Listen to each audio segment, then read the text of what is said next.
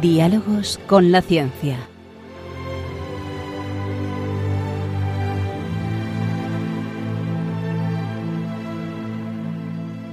Dirigido por Javier Ángel Ramírez.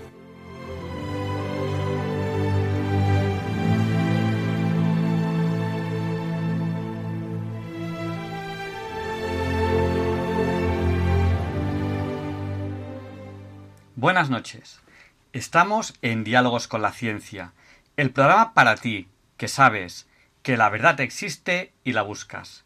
En Radio María, gracias a Dios, todos los viernes en sus dos primeras horas.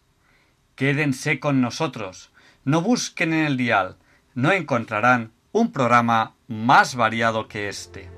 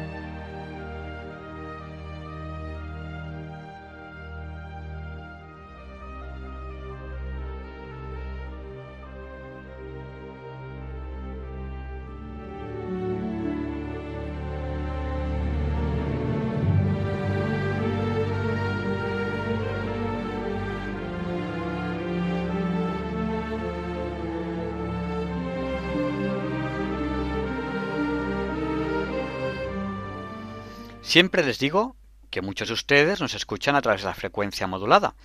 Y después les digo que también nos pueden escuchar en calidad digital en la TDT, en la televisión. Y ahí les digo que piensen en esa opción si van a viajar. Yo sé que muchos de ustedes no van a poder viajar en estos días excepcionales en los que nos encontramos, y es así. Pero hay gente que sí que tiene que viajar, muchos transportistas a los que tenemos mucho que agradecerles, u otras personas que por, por su trabajo tienen que hacerlo. Pues piensen en escucharnos en la TDT si lo consideran oportuno. En cualquier caso, nos pueden escuchar en cualquier lugar del mundo, a través de internet en www.radiomaria.es, donde además tiene ahí el podcast, el histórico de muchos programas, entre ellos Diálogos con la Ciencia. Y también a través de apps, de aplicaciones para dispositivos móviles. Piensen en esa opción porque pueden escucharnos en cualquier lugar. ¿Y cómo vamos a hacer el programa? Porque yo estoy ahora haciendo el programa desde casa. No puedo atender al teléfono.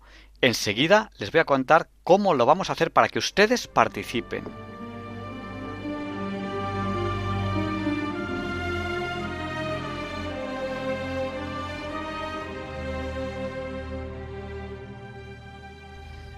Pues el WhatsApp de Diálogos con la Ciencia, que es el del 8, recuerden, 8 por 8 64, nuestro WhatsApp es el 64 9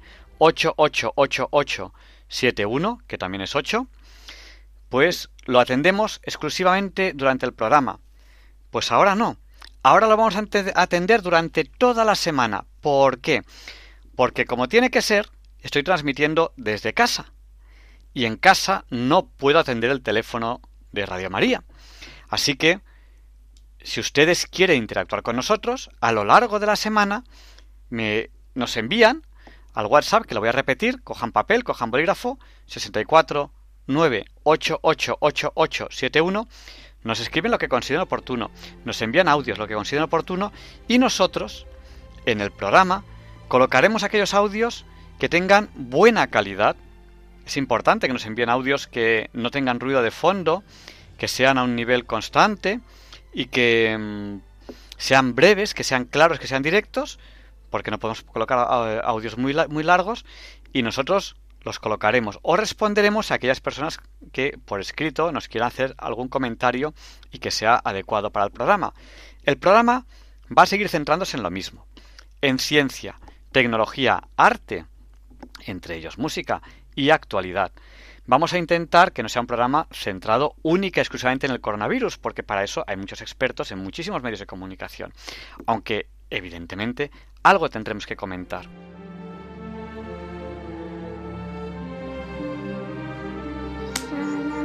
Ojalá pudiese ver el futuro, lo hermoso que sería el universo, universo, universo. Los hermanos y familiares seguro que serían muy buenos. El mundo sonriente cantando de alegría. Gracias Padre Dios, gracias por la comida. Gracias Padre Dios por todo este mundo. Gracias Padre Dios. No sé cómo agradecértelo. Ojalá pudiese ver el futuro, hermoso que sería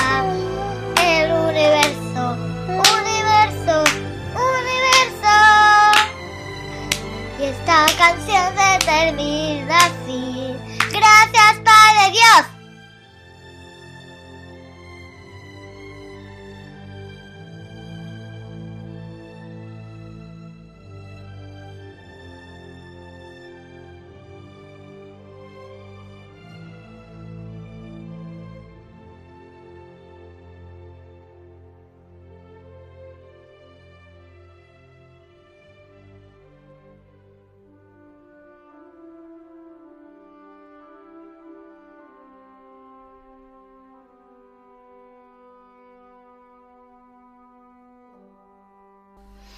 Este es el deseo de estos niños.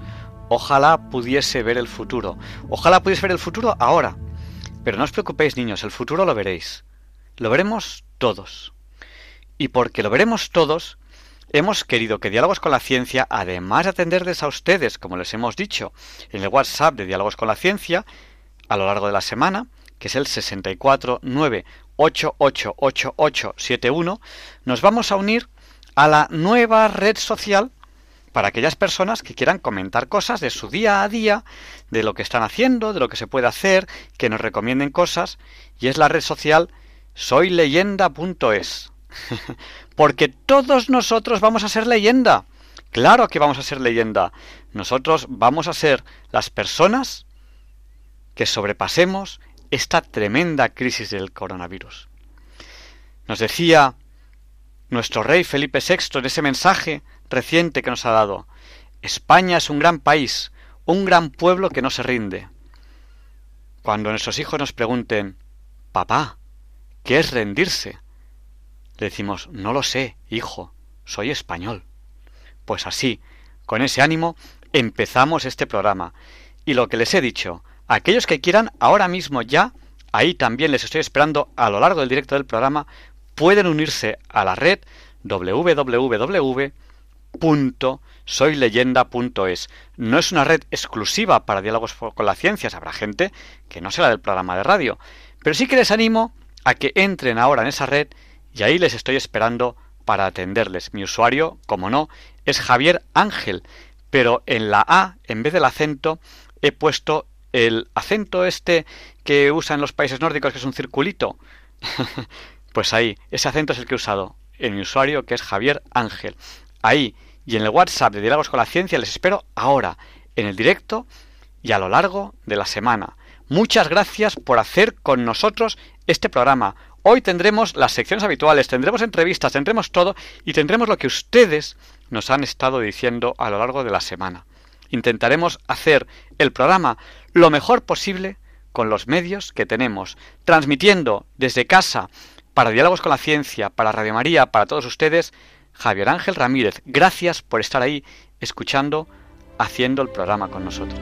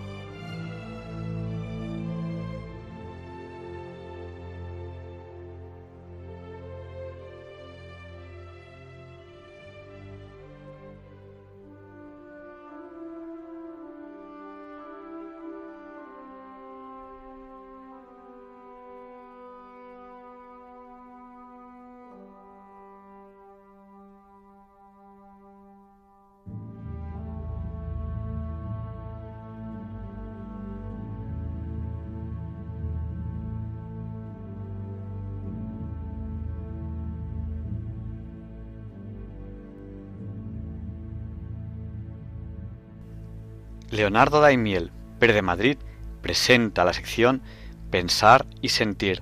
Disfruten de esta voz.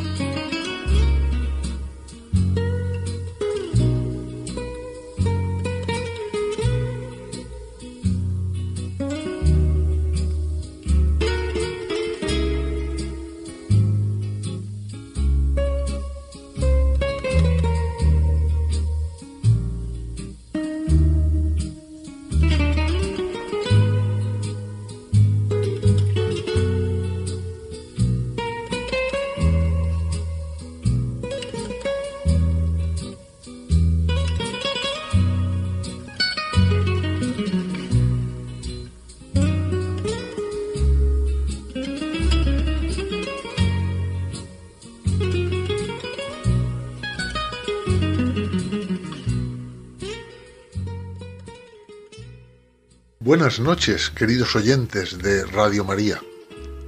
Soy Leonardo Daimiel y celebro estar de nuevo con ustedes. Hoy les voy a leer en Pensar y Sentir un texto escrito por Francesca Morelli, una periodista italiana que colabora con algunos medios de comunicación y con web especializados en salud, bienestar y medicina preventiva. Entre otras actividades, ha trabajado en el Instituto Europeo de Oncología en Milán, capital y ciudad más poblada de la región de Lombardía, situada en el norte de Italia. Recientemente, con motivo de la epidemia que padecemos en muchos países, la cual llegó a Europa con mayor intensidad precisamente en el norte de Italia, ha publicado este texto que me parece una buena reflexión en estos tiempos de tribulación más allá del aspecto clínico de la epidemia. Es un texto que se ha hecho viral y me parece una buena ocasión para recordar que la palabra viral se deriva de la palabra virus. El diccionario la define como mensaje, idea o contenido que se transmite de forma multitudinaria a través de las redes sociales mediante constantes reenvíos entre los usuarios de Internet. Realmente esto ocurre a menudo con muchos mensajes, ya sea a través de redes sociales, correo electrónico, mensajería instantánea, etc. Pues bien, he aquí un texto viral para pensar y sentir en tiempos de virus, presentado ahora en formato para la radio. Dice así. Creo que el universo tiene su manera de devolver el equilibrio a las cosas según sus propias leyes cuando éstas se ven alteradas. Los tiempos que estamos viviendo, llenos de paradojas, dan que pensar. En una era en la que el cambio climático está llegando a niveles preocupantes por los desastres naturales que se están sucediendo, a China y en primer lugar y a otros muchos países a continuación se les obliga al bloqueo. La economía se colapsa, pero la contaminación baja de manera considerable y la calidad del aire que respiramos mejora. Usamos mascarillas, pero seguimos respirando.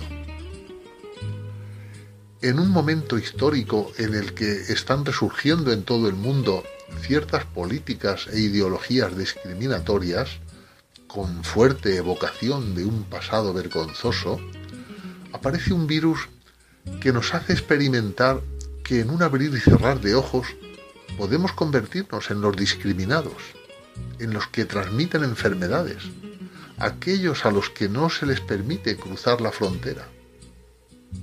Ahora es al revés, y nos ocurre, siendo de raza blanca, occidentales y con todo tipo de lujos económicos a nuestro alcance. En una sociedad que se basa en la productividad y el consumo, en la que todos nos afanamos muchas horas al día persiguiendo no se sabe muy bien qué, sin descanso, sin pausa, de repente se nos impone un parón forzado. Quietecitos, en casa día tras día, durante muchos días. Y nos vemos obligados a contar las horas lentamente de un tiempo del que hemos olvidado el valor cuando éste no se mide en dinero o retribución de algún tipo.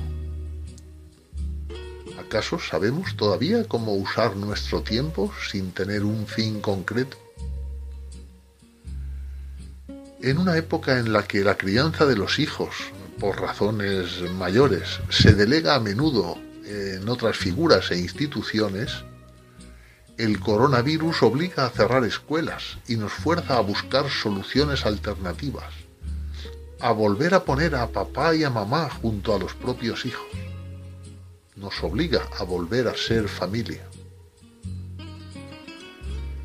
En una dimensión en la que las relaciones interpersonales, la comunicación, la socialización, se realizan en el no espacio virtual de las redes sociales, dándonos la falsa ilusión de cercanía, este virus nos quita la verdadera cercanía, la real. Nos impone que nadie se toque, que nadie se bese o se abrace. Todo se debe de hacer a distancia, en la frialdad de la ausencia de contacto. ¿Cuánto hemos dado a estos gestos su valor real y su entrañable significado?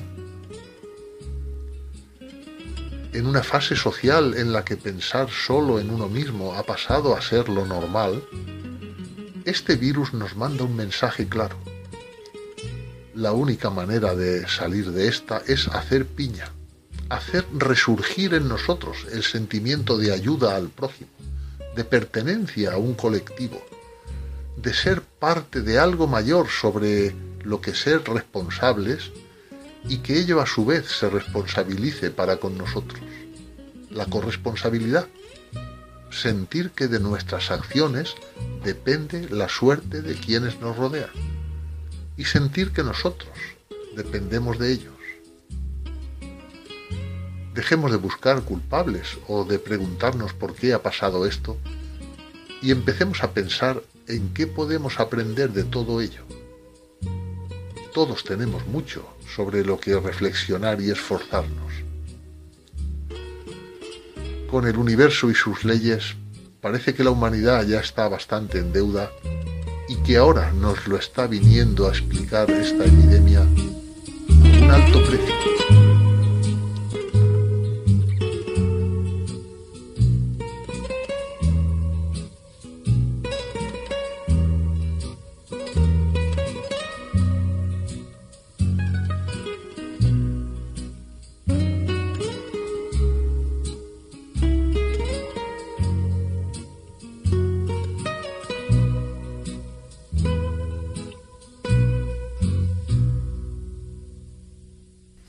Como ya les hemos dicho antes, en estos llamémosles tiempo de coronavirus, porque tenemos que hacer el programa desde casa, no podemos atenderles a través del teléfono. Entonces estamos conectados por dos métodos modernos, cada uno en su casa, como podemos, a través de distintos programas, y hacemos para, para ustedes el, programa lo, lo mejor que podemos.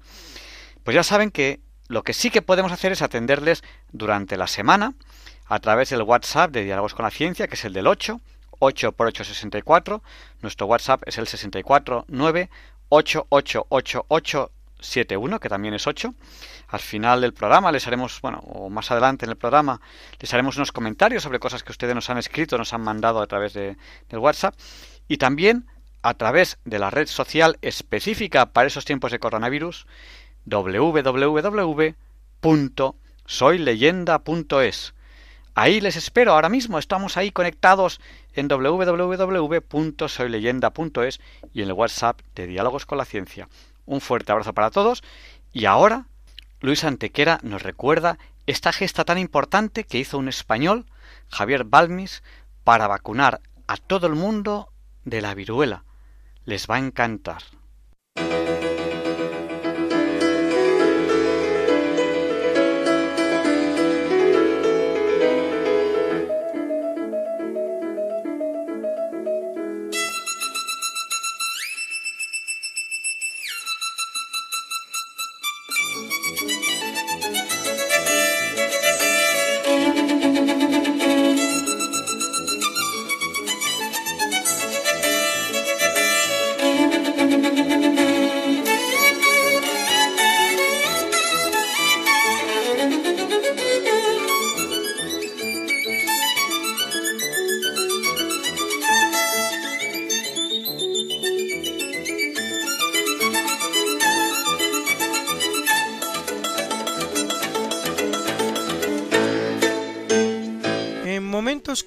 Actuales en los que con tanto empeño nos afanamos a la búsqueda de una vacuna que ponga punto final a los duros momentos que vivimos, no está de más recordar una de las más prodigiosas y revolucionarias campañas, y no precisamente de tipo militar, que la historia de la humanidad haya conocido nunca.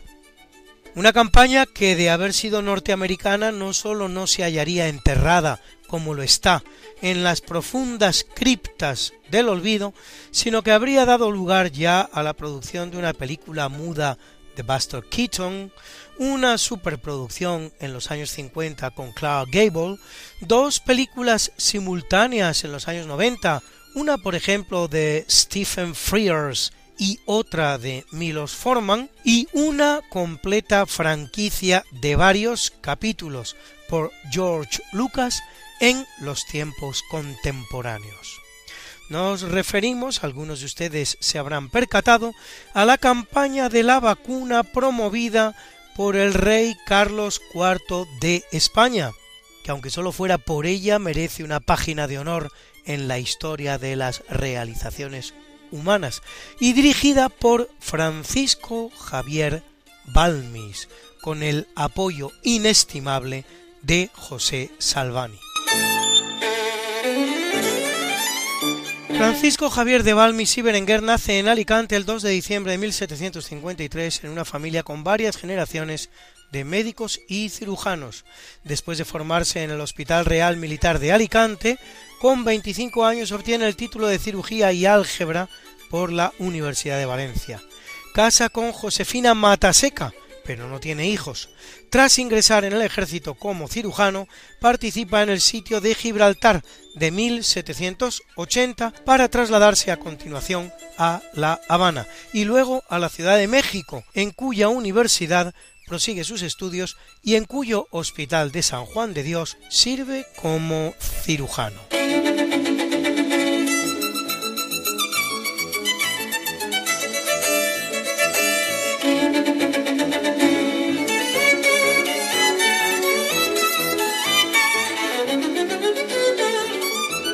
Allí, amén de formar parte de la participación española en la Guerra de Secesión de los Estados Unidos, se embarca en el estudio de las enfermedades venéreas. El mismo trasladará a España mil kilos de ágave y 345 de begonia para ejecutar los remedios experimentados en América contra las enfermedades de transmisión sexual. En 1794 publica su Tratado de las Virtudes del Ágave y la Begonia, donde tiene que defenderse de los ataques de esos envidiosos que nunca faltan en nuestra historia, con palabras como estas. Yo vine a España no como los charlatanes y los curanderos que vendiendo sus drogas han sacrificado a los pueblos para llenarse los bolsillos, sino como un profesor instruido en la materia, deseoso de procurar el bien público. Ya en España y con 42 años de edad es nombrado cirujano de Cámara del Rey Carlos IV, mientras obtiene el título de bachiller en medicina por la Universidad de Toledo. Momento coincidente con uno de los grandes hitos de la historia de la medicina, el descubrimiento en 1796 por el médico inglés Edward Jenner de la vacuna de la viruela, una enfermedad que produce terrible mortandad infantil y hasta 400.000 muertos en Europa cada año, no digamos en América.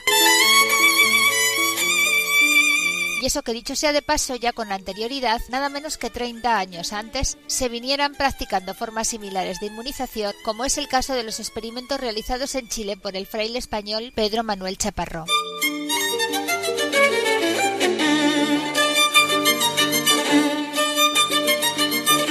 Como quiera que sea, solo cuatro años después del descubrimiento, el doctor Francisco de Piguillem trae la vacuna a España. El enérgico y tenaz Balmis, consciente de la importancia del hallazgo, se involucra intensamente en él. Amén de practicar las primeras vacunaciones, traduce el Tratado Histórico Práctico de Jacques-Louis Moreau de la Sarthe y escribe a su vez una instrucción sobre la introducción y conservación de la vacuna. Y lo que es más importante de todo, convence al rey Carlos IV, cuya hija, la infanta María Luisa, había sufrido ella misma la enfermedad, de enviar una misión a América para propagar la vacuna. Es la Real Expedición Filantrópica de la Vacuna, más conocida como Expedición Balmis, en honor al que es su verdadero promotor, la primera gran campaña de vacunación de la historia acometida en territorios españoles y por españoles, el más ambicioso proyecto sanitario realizado hasta ese momento en la historia de la humanidad. Sufragada con fondos públicos, lo que es per se otro hito histórico a incluir en el haber del buen rey Carlos IV de España, su objetivo no es otro que el de que la vacuna de la viruela alcance todos los rincones del imperio español y sea administrada de manera gratuita.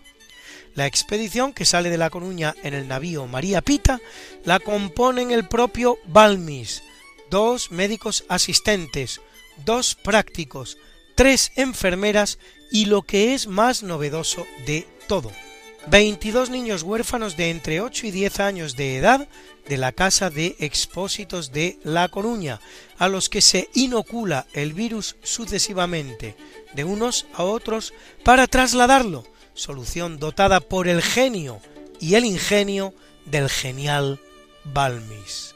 Con la mentalidad obtusa e infantil que lo impregna todo al día de hoy, no faltará quien critique la solución adoptada en base a demagógicos argumentos buenistas y torticeros. 22 niños llevando en sí la vacuna.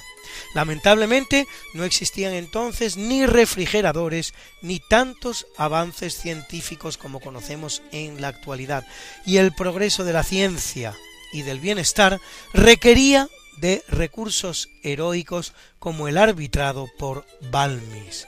En cuanto a los niños, muchos de ellos quedarán en América en nuevas familias adoptivas.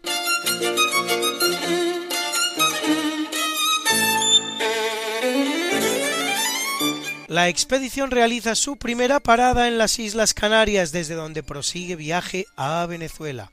Allí se divide en dos grupos, el primero, a las órdenes del propio Balmis, se dirige hacia el norte, visitando La Habana, México y Guatemala, mientras el segundo, dirigido por José Salvani, se adentra en Nueva Granada y en el Virreinato del Perú, las actuales Colombia, Ecuador, Perú y Bolivia, en una campaña que dura siete años y que se va a cobrar la vida del propio Salvani, muerto en Cochabamba en 1810 a la temprana edad de 34 años, ciego de un ojo, con la muñeca dislocada, malaria, difteria y tuberculosis, todo ello producto de las penosas campañas por las selvas y montañas americanas.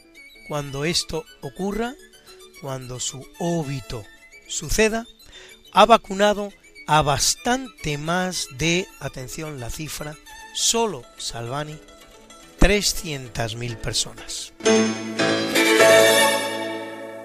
En Nueva España, Balmis toma otros 26 niños huérfanos para trasladar la vacuna viva durante la travesía que a bordo del navío Magallanes realiza a través del Pacífico, desde Acapulco hasta Manila. En Filipinas, y con la ayuda inestimable de los hombres de la Iglesia, realiza una nueva campaña de vacunación masiva. De las islas parte hacia Macao, la colonia portuguesa en la parte china del continente, a la que llega en una barca después de incluso sufrir un naufragio y salvar a los niños con sus propios brazos se adentra en territorio chino vacunando a la población de varias ciudades hasta llegar a Cantón, viaje en el que aprovecha para realizar estudios de la población botánica local. De regreso a España, todavía recala en la isla de Santa Elena, pleno Pacífico, de soberanía inglesa, sí, la misma que solo nueve años después, solo nueve años después, se convertiría en la última morada de Napoleón Bonaparte y a pesar de hallarse Inglaterra en guerra con España, realiza en ella su última campaña vacunadora. ¿Cabe mayor filantropía? ¿Cabe mayor generosidad? Allí donde va, Balmis deja su libro sobre la vacuna e instruye a los médicos para continuar la campaña mediante la creación de unas juntas de vacunación.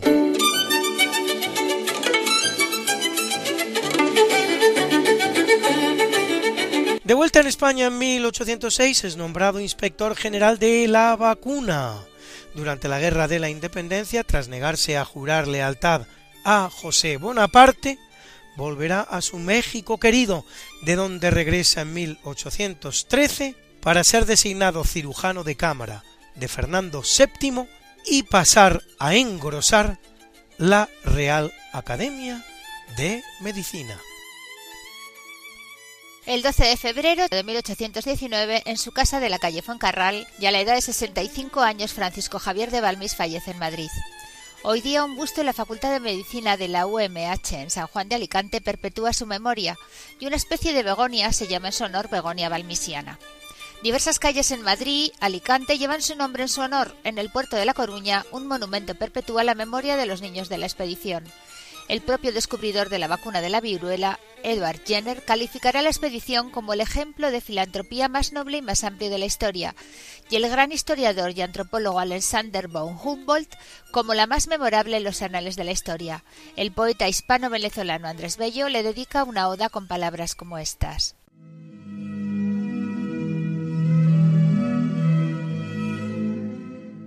Suprema Providencia, al fin llegaron a tu morada los llorosos ecos del hombre consternado y levantaste de su cerviz tu brazo justiciero.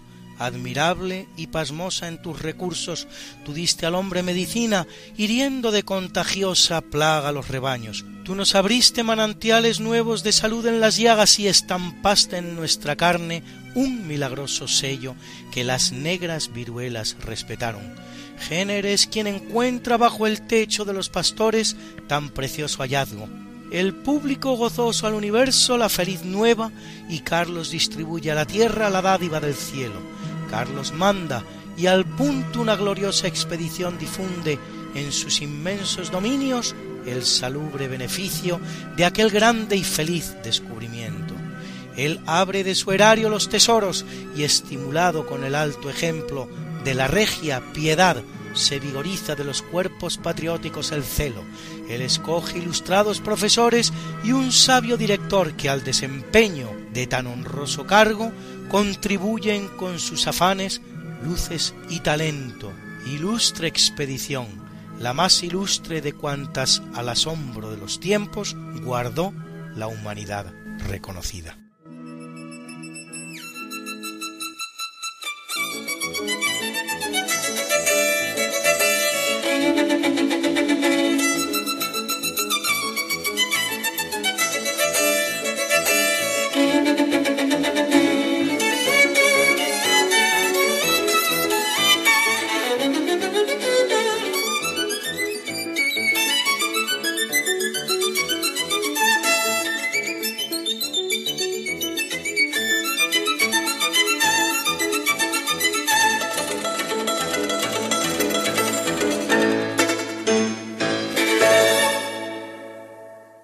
Como ya les hemos dicho antes, no podemos atenderles hoy por teléfono porque no podemos acceder al teléfono de Radio María ya que estamos haciendo el programa desde nuestras casas, cada uno como podemos, pero con los modernos medios que nos presta la tecnología.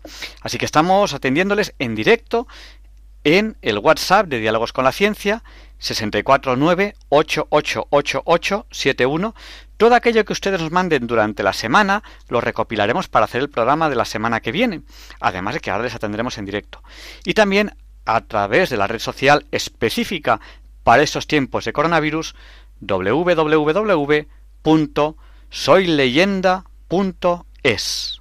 Y pasamos ya a la entrevista de la semana. Espero que les guste.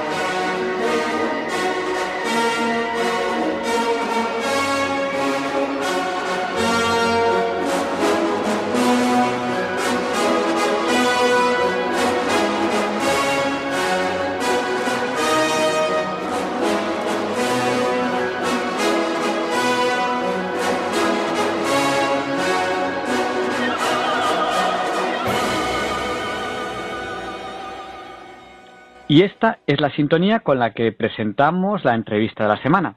Y hoy tenemos aquí a Juan Manuel García Gay. Él es hermano mayor de una hermandad, de la Real Hermandad y Cofradía de Nazarenos de nuestro Padre Jesús, el Divino Cautivo. Eh, buenas noches, Juan Manuel. Buenas noches, ¿qué tal? Pues, ¿por dónde empezamos? Quizá podríamos empezar porque no todo el mundo, aunque la mayoría de oyentes de Radio María sí lo sabrán, no todo el mundo sabe qué es una hermandad. ¿Qué es esto de una hermandad?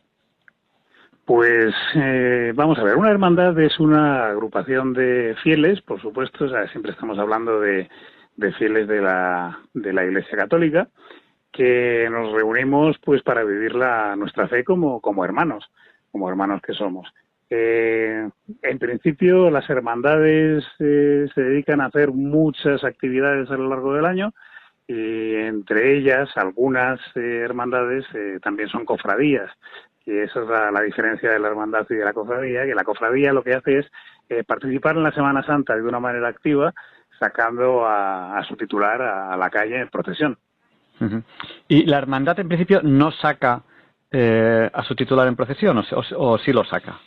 ¿Sabes lo que pasa? Que es que hay muchas eh, hay muchas hermandades que solamente son eso, hermandades, y sí que sacan al santo eh, correspondiente en procesión, al Cristo o a la Virgen. Pero eh, nosotros, por ejemplo, tenemos la diferenciación de hermandad y cofradía. Somos las dos cosas. Somos hermandad todo el año y nos constituimos en cofradía solo en Semana Santa, que es cuando vamos a sacar a nuestro titular en la procesión, tanto de Jueves Santo como de Viernes Santo, porque somos una, una hermandad en eso privilegiada. Salimos dos días. Pues aquí, en Diálogos con la Ciencia, en Red María, estamos entrevistando a Juan Manuel García Gay. Él es hermano mayor de esta Real Hermandad y Cofradía de Nazarenos de nuestro Padre Jesús el Divino Cautivo. Bueno, ¿puede contarnos un poquito la historia de esta hermandad para que nos hagamos un poco una, idea de si lleva mucho tiempo, si lleva poco tiempo, etcétera? Sí, pues hombre, es una hermandad relativamente joven. Relativamente joven me refiero porque hay hermandades que tienen siglos de antigüedad. Nosotros tenemos solo, y ese solo entrecomillado, en la radio no se ve, 75 años. O sea, nosotros en el año pasado cumplimos nuestro 75 aniversario fundacional. Eh, eh, fundamos la hermandad en el año 1944 y se fundó con, con la promesa de unos presos que estaban en la Checa de Porlier, la tristemente famosa Checa de Porlier, que viendo lo que les estaba sucediendo a, día tras día con las sacas que, que, se estaban efectuando y los fusilamientos que estaban llevándose a cabo en Paracuellos y en algunos sitios eh, parecidos también, por Torrejón de Ardoz y por allí, pues eh, hicieron la promesa de que si lograban sobrevivir, eh, pues fundarían una hermandad. Así lo hicieron los que lograron sobrevivir y en el año 1944, ya terminada la guerra, que fue cuando fundaron la hermandad. Encargaron la, la talla eh, a un escultor muy famoso que había entonces, que era Mariano Benjure, que es un, escultor muy famoso que todos los oyentes conocerán. Y, él fue el que, el que realizó la, la, talla que nosotros tenemos, que es una auténtica obra de arte, es una joya. Y bueno, eh, ¿cuántos hermanos componen vuestra hermandad? Pues nosotros somos una hermandad humilde, somos una hermandad pequeñita y, somos aproximadamente 100 hermanos. Este año tenemos un montón de postulantes que quieren que quieren entrar a hacerse hermanos de, nuestra hermandad, cosa que nos agrada muchísimo porque además en porcentaje nos elevaría muchísimo el, número de hermanos. Pero vamos, tenemos más de 20 hermanos que quieren entrar este año a formar parte pues, de la hermandad con nosotros. Eh, y Juan Manuel García Gay, él es hermano mayor. ¿Qué, qué, es eso del hermano mayor? Bueno, pues el hermano mayor es uno, uno más de los hermanos. Eh, lo que pasa que, que para poder organizarnos de alguna manera, pues hay uno que es la, la cabeza visible, por decirlo de alguna forma, ¿no? Y, digamos que es el responsable un poco de la, de la hermandad a efectos eh, pues a todos los efectos. Eh, y es el que de alguna forma pues lleva la batuta para para para que esa hermandad pues vaya siguiendo más o menos unos cauces u otros. Tiene está rodeado de una junta de gobierno el hermano mayor no está solo ni mucho menos. Tiene un teniente de hermano mayor tiene un tesorero un, secretario tiene luego un montón de, gente que se encarga de, de distintos aspectos dentro de la hermandad. O sea que está muy apoyado pero digamos que es el responsable último de, la hermandad. Pero no es el de mayor edad. No, no, no, no, no. Se elige, se elige en principio cada cuatro años y se elige por, por bueno, pues, se puede elegir de varias formas, pero fundamentalmente lo que hace el hermano mayor que pretende serlo, o sea, el hermano que pretende ser hermano mayor es presentar su candidatura y si cuenta con un número de avales del resto de los hermanos, pues simplemente pasa a, la votación. Eh, hay veces que solamente se presenta un hermano mayor eh, a esa a esa candidatura, ¿no? Es la única, es una candidatura única y entonces, bueno, pues es elegido por, por aclamación. Pero si no, si hay varios hermanos, se vota y se elige al que, al que la hermandad considere más oportuno. y, bueno, estamos en Radio María, en Diálogos con la Ciencia, estamos entrevistando a Manuel García Gay. Él es hermano mayor de esta hermandad y cofradía de nazarenos de nuestro Padre Jesús, el Divino Cautivo. Eh, ¿Desde cuándo eres hermano mayor? Y una pregunta un poco personal. ¿Qué significa ser hermano mayor para ti? ¿Qué, te ha cambiado? ¿Qué te ha hecho? Pues a ver, te cuento, soy hermano mayor, no llega año y medio, soy, digamos, todavía un hermano mayor con, con pocas tablas. eh, llevo menos de año y medio en el, en, el puesto. ¿Y qué significa para mí? Pues, eh, mira, Javier Ángel, te voy a ser muy sincero, yo nunca pensé que iba a llegar a ser hermano mayor de mi hermandad pero las circunstancias, Dios escribe como escribe y nos va conduciendo hacia donde nos va conduciendo.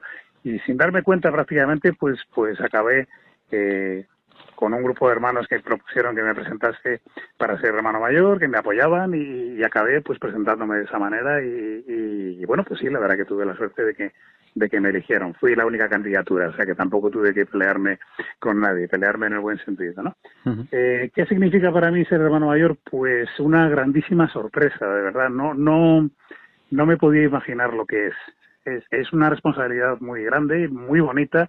Es precioso porque te prometo que, que las sensaciones y los sentimientos que se pueden vivir día a día en una hermandad es algo maravilloso. Eh, date cuenta que la gente cuando quiere pertenecer a una hermandad siempre quiere pertenecer a ella por algo positivo, desde, desde, un, desde una línea de, fe y de ganas de convivir con los demás.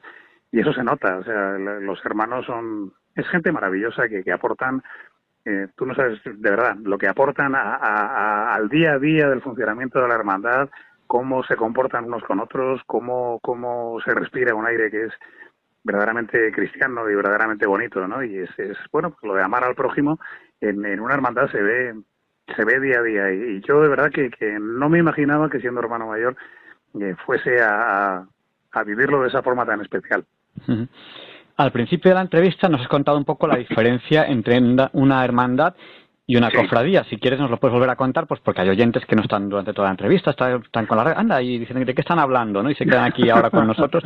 Si quieres lo puedes repetir, porque te voy a preguntar que cuáles son las actividades que vosotros realizáis eh, en esta hermandad y cofradía de Nazareno de nuestro Padre Jesús el Divino Cautivo.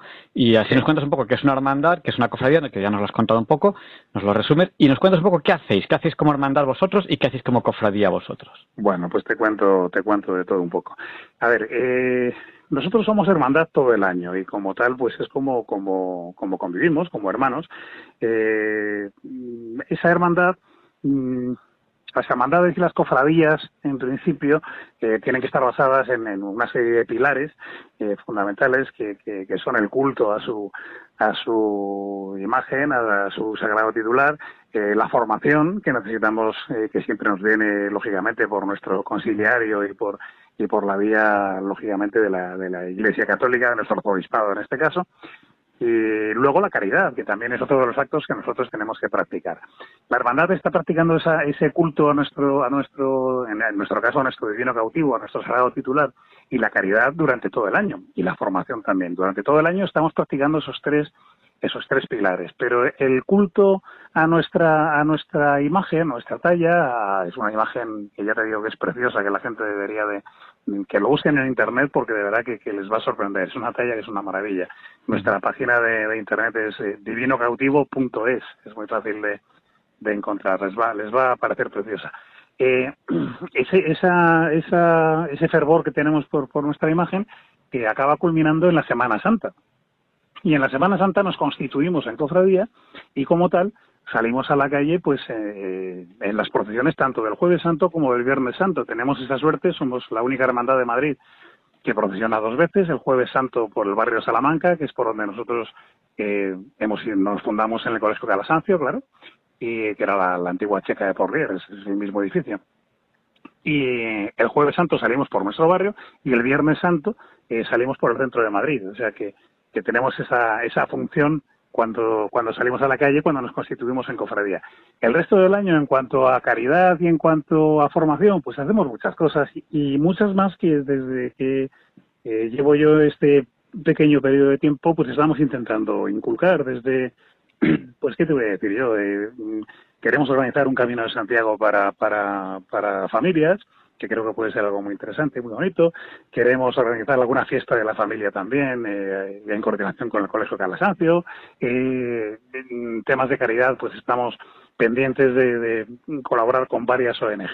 Eh, bueno, pues eso, vamos haciendo una serie de actividades durante todo el año y, y bueno, pues son, son muy extensas, podría decirte muchas, pero bueno, más o menos yo creo que con esto que te he contado podrías hacerte una idea de, por dónde van los tiros. Yo, eh, mientras estabas hablando, como has dicho la página web, he entrado, he, entrado en divinocautivo.es, donde eh, en, la, en la portada, digamos, en la, en la página de inicio, pues aparece una imagen preciosa de, del Divino Cautivo. Eh, tiene muchas opciones, inicio, galería, galerías de fotos de, de todas las Semanas Santas aquí anteriores y de, otras cosas que no son Semanas Santas, eventos, estatutos. Bueno, y eso y eso que te digo que, que la página web está todavía en construcción porque hemos cambiado respecto a otra que teníamos antiguamente y esta está todavía en construcción. Le faltan muchos detalles y hay que pulirla todavía mucho, pero estamos estamos también trabajando en ello. Eh, eh, una hermandad, lo que yo no me imaginaba eh, es la cantidad de trabajo que, que, que lleva adelante, ¿sabes? Porque se está trabajando constantemente en miles de aspectos. Y este año hemos tenido también un trabajo eh, muy, muy, muy especial que, que bueno, pues que, que, te lo voy contando ahora mismo si quieres. Es que eh, nosotros, eh, como te comentaba antes, en el año 44 fue cuando nos, eh, el hecho de la fundación de la hermandad, y, pero en el año 45 fue la primera salida en procesión. Luego, este año nosotros tenemos nuestro 75 aniversario también de la primera salida eh, profesional. Y para ello, pues lo queríamos haber celebrado con, con un cambio de nuestro, de nuestro trono. Hemos preparado un trono nuevo que, que en esta ocasión va a ser va a ser llevado por anderos sobre los hombros de, de los anderos. Entonces estábamos formando un grupo muy bonito, una cuadrilla preciosa de anderos, que además se han ensayado con, con muchísimo fervor y con muchas ganas. Y que bueno, pues que, con la mala suerte del coronavirus nos hemos quedado claro, sin poder sin poder salir. Pero porque yo, yo te iba a decir, eh, hay la mala suerte que la gente dice, la gente dice, que no está bien dicho, la gente dice, dice, este año no hay Semana Santa. Oh, por Dios, todo lo contrario. Vamos a ver, lo que lo que podemos decir es que este año se han suprimido los actos públicos y las procesiones, pero la Semana Santa eh, eh, está en nuestro en nuestro calendario. Eh, no podemos eliminar la Cuaresma y su culmen con, con, con la muerte de Jesús, ¿no? Y su resurrección. la Semana Santa la debemos de celebrar todos, yo creo que este año, por la pinta que tiene, eh, la vamos a tener que celebrar en familia, internamente, ¿no? Pero pues también es una, una forma muy bonita de plantearse, de plantearse la Semana Santa, es una, una forma nueva de verlo, y yo creo que, que, que, puede ser una, una, una, una vivencia verdaderamente bonita y, espectacular viviéndola en familia. Para, para, vamos a ver, siempre hablamos de, de la Semana Santa y de las eh, cuando nosotros salimos en procesión hablamos de las estaciones de penitencia. Al fin y al cabo para los que somos cofrades y queremos sacar a nuestra nuestra imagen por las calles de Madrid eh, no sacarla para nosotros sí que es una gran penitencia. Y yo creo que como tal debemos ofrecerla y, y, bueno pues rezar para que para que el año que viene podamos sacarla con mayor esplendor y con mayor alegría. Nosotros este año fíjate que te comentaba que, salimos dos veces al año, el Jueves Santo y Viernes Santo. El año pasado no pudimos salir por inclemencias meteorológicas, tanto el Jueves Santo como el Viernes Santo, se, si lo recordáis, estuvo lloviendo todo el día, no pudimos salir. Y este año, pues que ya te digo que teníamos esa, esa ilusión de estrenar ese, ese trono nuevo que, acabamos de, encargar a un orfebre y que bueno, que estamos todos encantados con él y sobre todo en una cuadrilla nueva que hemos que hemos formado que de verdad que es maravillosa pues mm, nos vamos a quedar también en dique seco, no vamos a poder salir, pero bueno, pues es un motivo más para, para ofrecer ese, ese sacrificio y esa penitencia que seguro que, que, viviremos momentos mucho más felices con nuestro titular en la calle. Claro, porque como bien nos ha dicho eh, Juan Manuel García Gay, no es que no haya Semana Santa, sino que este año la Semana Santa no tiene más remedio que adaptarse a la situación excepcional que tenemos con el coronavirus que, hay, en España, igual que muchas otras celebraciones. Eh, pero nuestros oyentes, eh, que mm. ahora no hacen llamadas en directo porque no, no podemos atenderles por teléfono en directo, eh, por WhatsApp nos comentan pues que ellos tienen, cada uno de ellos, una oración diaria, lo normal es que sea con la parroquia, con mi parroquia, con la mía. Sí. Es, a, las ocho y media, no sé si los demás tienen la misma hora o no. Nosotros solemos rezar. Cada uno tiene una, sí. Claro, cada uno tiene una. Y luego eh, nuestros sacerdotes nos envían los domingos la, la homilía, que ellos, ellos se reúnen, nos hacen la homilía, nos la envían en un audio y asistimos a, a misa eh, por televisión, que no podemos hacer otra cosa. Claro. Pues claro, claro, claro. La Semana Santa tendrá que adaptarse a este tipo de cosas, ya veremos un poco, pero la tendremos que, vivir así. Y va a ser una Semana Santa posiblemente única en nuestras vidas, pues porque esto es algo que es tremendamente excepcional y que no, no tiene pinta de que se vaya a repetir muchas más veces. Y, y, bueno, y vamos a, tenemos que, que, sacar todo lo bueno que podamos de, de esta situación excepcional. Eso es, siempre que hay que aprender, siempre hay que dar gracias a Dios y, y, las cosas no son porque sí, todas, todas tienen una razón y un y un porqué y hay algo detrás que aunque no lleguemos a comprender siempre tenemos que dar gracias a, a Dios y alabarle y aún el sufrimiento de mucha gente que, que, lo está pasando mal ahora mismo por, por sufrir la, la enfermedad, por, por estar eh, perdiendo a seres queridos, que, que, que, es terrible lo que está ocurriendo, pues aún así todo debemos de alabar a Dios y darle gracias y vivir esta Semana Santa como, como tú estás comentando, de una forma muy, muy, muy especial, porque yo creo que, que va a ser algo que, recordaremos durante mucho tiempo y, que podremos contar a muchos descendientes nuestros que ojalá no lo vivan nunca ni vivan nada parecido a esto. Pero, pues eso, si las vivimos de una forma especial, podremos contar también, pues, qué hicimos durante esta Semana Santa. Claro. Y eh, vosotros como, como hermandad, ¿estáis ya planeando cómo vais a pasar esta Semana Santa que va a ser excepcional? No sabemos hasta qué punto será excepcional, porque no sabemos si esos días habrá que estar en casa o no, todavía falta, falta tiempo. Tiene pinta de que sí, pero no, no se sabe. Entonces, ¿estáis ya planeando algo vosotros como hermandad? Eh, nosotros tenemos todo el programa de actos que teníamos eh, programados, lo hemos suprimido. Entonces, eh, mm, digamos que ha quedado todo en, en, simplemente en el tintero, ¿no? No, no vamos a poder celebrar ninguna de las ceremonias eh, con las que nosotros acompañamos a la cuaresma. Eh, eso no quiere decir que, hayamos abandonado absolutamente el contacto. Hoy en día, y, gracias a Dios, tenemos unos medios maravillosos para estar, para estar en conexión.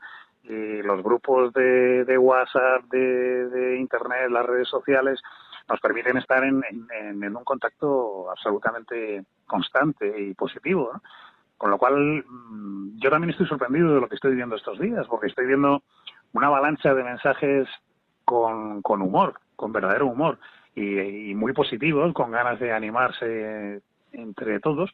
Y por otro lado, una, una cantidad de mensajes con una profundidad eh, bárbara, que te hacen, te hacen meditar, te hacen pensar, porque además la gente yo creo que está buscando ya las, las, todo lo que les ha llamado la atención durante mucho tiempo y que no han podido recrearse en ello, ¿no? Y ahora lo están compartiendo. Y es, y es una maravilla ver los fragmentos de procesiones que, que, envían los hermanos de cualquier hermandad, porque al final estamos todos conectados y todos nos conocemos, o muchos nos conocemos, ¿no? Y además lo que pasa, yo creo que cuando alguien tiene un, cierto espíritu eh, cofrade, eh, lo que ocurre es que es que se emociona no solo con su propio con, su propio titular, sino que le emociona el, cualquier procesión en la que vea eh, eh, a otra Virgen, a otro a otro Cristo en otro momento de la pasión, que, de verdad te, se me hace y te pone los pelos de punta. Cada hermandad tiene sus particularidades a la hora de, de salir en procesión, de, de, bailar a su propio trono, a su propio santo, y es y es de verdad que es maravilloso eh, emocionarse viéndolos a todos, porque porque todos al fin y al cabo pues estamos haciendo lo mismo, ¿no? Sacar sacar eh, a la calle, hacer hacer llevar el evangelio a la calle de alguna manera, ¿no? Y cada uno lo hacemos pues lo mejor que podemos con un estilo propio, pero que todos son preciosos y todos son emocionantes.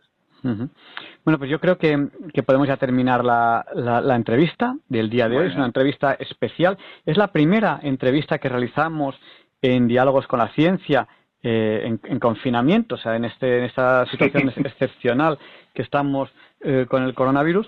Y, queríamos hablar eh, con, con, un, con un hermano mayor de una hermandad, bueno, pues porque nos viene la Semana Santa y va a ser una Semana Santa que queramos o no, va a tener que ser diferente y va a tener que ser especial por esta situación de, alarma o excepcional que tenemos con este coronavirus. Desde luego, una situación que lo primero que hace es darnos, con perdón por la expresión, una colleja y, un toque de un toque de humildad, ¿no? El, hombre que se cree que puede mm, manipular al el mundo y que puede hacer lo que quiera, pues de repente, mira, toma un toque, todos a casa.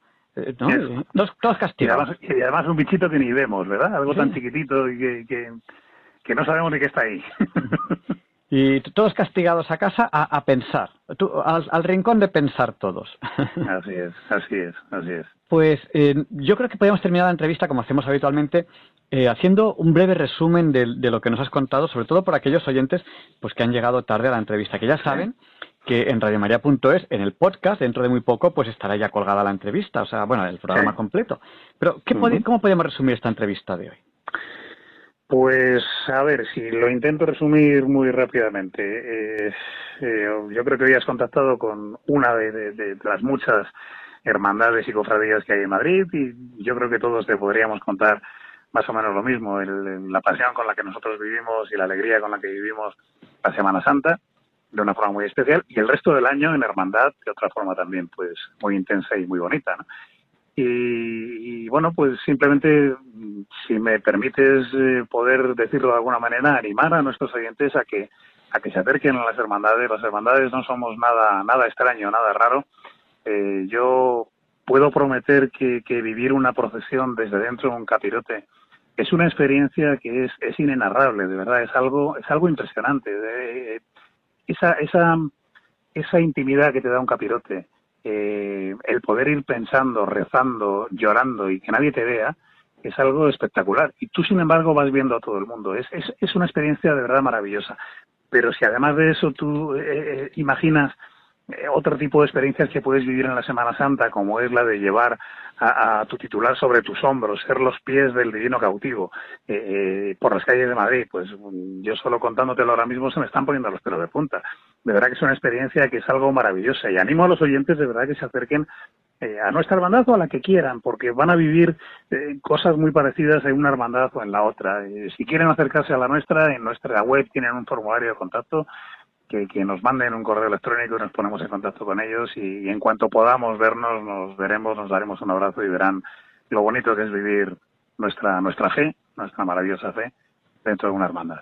Pues despedimos a Juan Manuel García Gay, él es hermano mayor de la Real Hermandad y Cofradía de Nazarenos, nuestro Padre Jesús, el Divino Cautivo. Eh, no se os olvide, que supongo que, la hermandad rezará, no se os olvide rezar por nosotros, por, todos los oyentes, por Radio María, por los que hacemos el programa Diálogos con la Ciencia y muchísimas gracias por, por habernos atendido esta noche. Muchísimas gracias a ti, Javier Ángel. Buenas noches. Un abrazo fuerte. Estamos en Diálogos con la Ciencia, en Radio María. Estamos haciendo el programa cada uno desde su casa como buenamente podemos, junto con ustedes. Ustedes están interactuando en directo con nosotros de dos maneras, a través del WhatsApp de Diálogos con la Ciencia, que es el del 8, recuerden, 8 por 8 64. Nuestro WhatsApp es el 649 888871. Y otros lo están haciendo a través de esta red social que creada especialmente para esos tiempos de coronavirus www.soyleyenda.es. Ahí estamos, ahí les estamos esperando. Y esta reflexión que acabamos de hacer ahora mismo sobre la Semana Santa nos la quiere hacer también Leonardo Daimiel Pérez de Madrid de esta manera que creo que les va a gustar.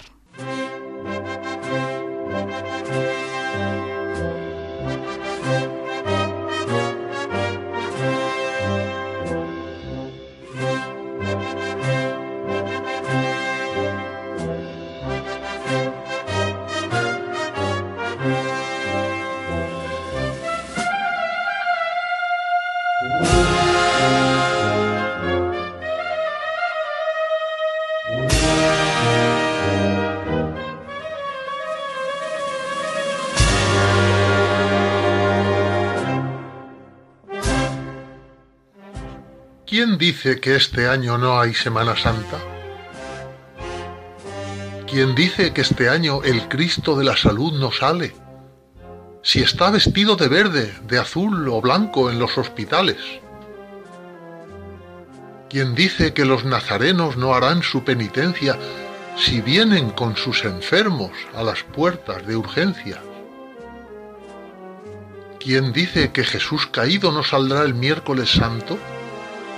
Vemos a nuestros médicos, animosos y agotados, con valientes cireneos que trabajan a su lado, celadoras, limpiadores y personal sanitario. Y al igual que en la borriquita, Cristo la buena nueva nos trajo.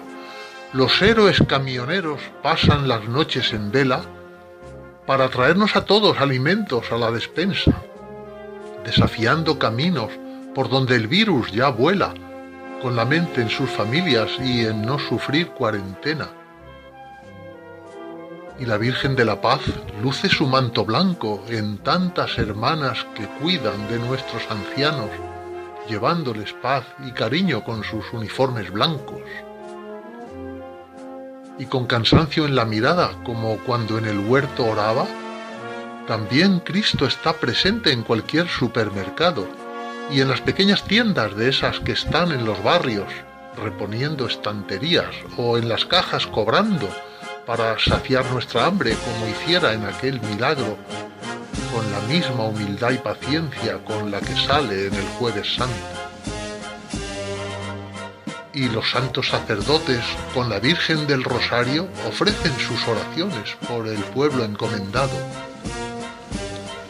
en policía y guardia civil también está crucificado, dándonos su abnegación con formidable cuidado para que pase la plaga y no suframos ningún daño, que ellos no quedan en casa y están en la calle velando.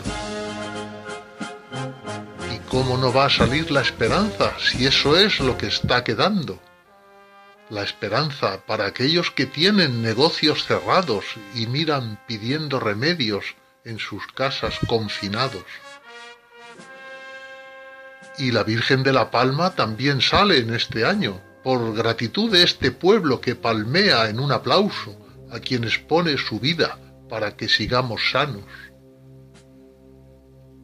Y a la Virgen de la Concepción le pedimos este año que al igual que ella fue pura, nos guarde bajo su manto si piensas en tantos y cuantos en casa están confinados, comprenderás que el cautivo sale a la calle este año, porque encerrados en casa, sin poder ir a ningún lado, se sienten como Jesús preso, que sale sin ser martes santo, y sienten la compañía de la Virgen de los desamparados. Y cuando veo la de gente que sin un ser querido han quedado, y lloran mirando al cielo buscando un consuelo santo, siento que también ha salido la piedad del barrio bajo o la Virgen de las Angustias con su hijo en el regazo. Y también saldrá de madrugada el Cristo de la expiración, que muriendo salvó al mundo y sus pecados limpió. Lo vemos en nuestros hermanos que de limpieza se ocupan, que para que no haya infección recogiendo las basuras en silencio y abnegación. Qué importantes son esos hermanos que trabajan en el campo llevando pesada cruz como el Cristo del Calvario, demostrando fortaleza, expuestos a ser contaminados, pero siguen siempre de frente como anda el Señor en su paso. Por eso, que no me digan que no hay Semana Santa. Ya nos lo dijo el Señor, que Él mismo siempre estaba en todo el que es tu prójimo y tu amor necesitara. Que tal vez no habrá procesiones de imágenes bellas talladas, pero todos podemos ver que Cristo a la calle sale con su madre cada mañana. El rostro de la Virgen descubrirás cuando mires a una anciana que está pasando cuarentena, sin compañía, en su casa. Es la Virgen de Soledad, con pelo lleno de canas. Y la Virgen de Dolores, aunque con sus mantillas no salga, también está en la calle atendiendo las farmacias. En tantos hermanos y hermanas que para aliviarnos dolores medicinas nos despachan. Y aunque a todos nos asuste el pasar por el sepulcro, incluso ahí está la fortaleza del que es el Rey del mundo. La Virgen de la Amargura es un puerto bien seguro y nos muestra con dulzura que después de esto habrá triunfo. Cada día nos bendice nuestro Padre Nazareno sin salir a la calle o la plaza. Él cuida de nuestro pueblo para que vivamos unidos en amor y sentimiento. Semana Santa diferente. Cuando todo haya pasado, comprobaremos realmente que Cristo ha resucitado y nos traerá con él la alegría de un pueblo recuperado que mostrará su entusiasmo para vivir mejor como hermanos. Que aunque no haya procesiones llegando la primavera, seguirá oriendo el incienso que pone la gente buena. Nuestro sentir no se rinde si nuestra fe es verdadera. Tendremos Semana Santa siempre que queramos ver.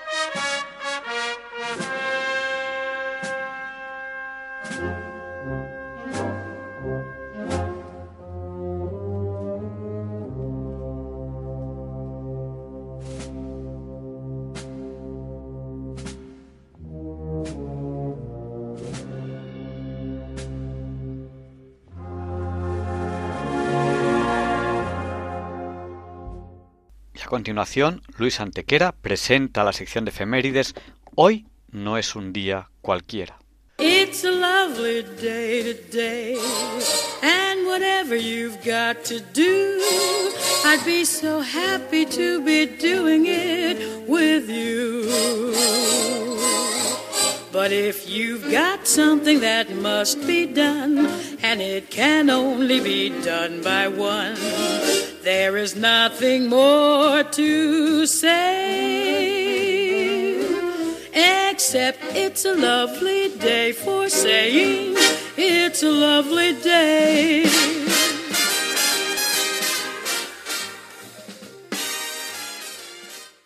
No, Javier Ángel, no directos compañeros de diálogos con la ciencia, no, queridísimos oyentes de Radio María.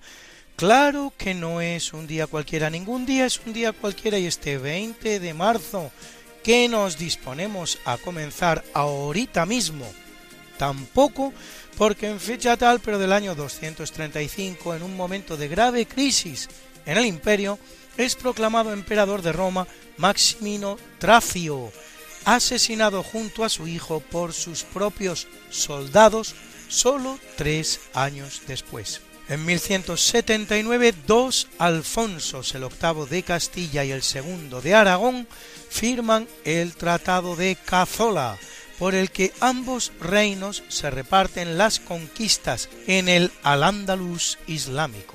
Valencia, Denia y Játiva para Aragón, el resto para Castilla.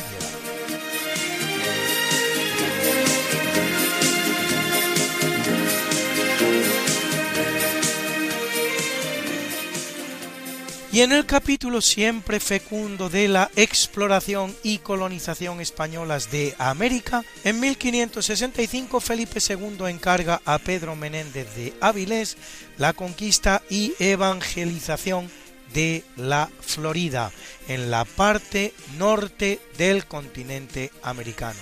Hasta dos tercios del actual territorio de los Estados Unidos será español en algún momento de su historia y en 1779 en el virreinato de Nueva España y bajo el gobierno del español Antonio de Bucareli se concluye el acueducto que abastece de agua a la ciudad de México desde Chapultepec, que no significa otra cosa que el cerro de los saltamontes. ¿Se acuerdan ustedes de aquel personaje del sin par Roberto Gómez Bolaños que se llamaba el Chapulín Colorado? El saltamontes colorado, Chapultepec, el cerro de los saltamontes.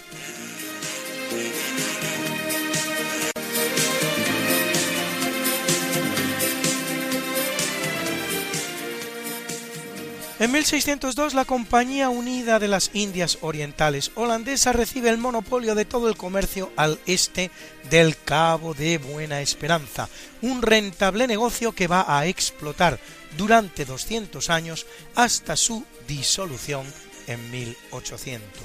Y en 1786, a imagen y semejanza de lo hecho en Francia por el cardenal Richelieu, o en España en 1713 por Juan Manuel Fernández Pacheco, el rey Gustavo III de Suecia, para fomentar el uso del idioma sueco, funda la Academia Sueca, que es en la que hoy se anuncian los Nobel de cada año.